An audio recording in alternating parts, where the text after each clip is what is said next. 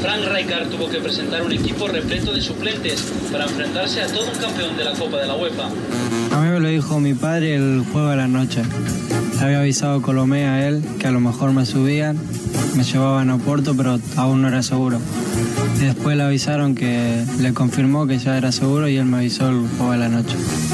Muy, todo, todo muy lindo fue, ¿no? Porque había muchos jugadores que, con mucha experiencia, como Luis Enrique, Xavi, Marque. Había bastantes jugadores que ya tienen experiencia y jugar al lado de ellos fue muy bueno. Salíamos de hacer lo mejor posible e intentar marcar un gol y acortar distancia, ¿no? Pero sí, la verdad que en ese momento no vi que había mucho espacio. Aquí por tele se ve que hay mucho espacio y que tendría que haber chutado, pero bueno.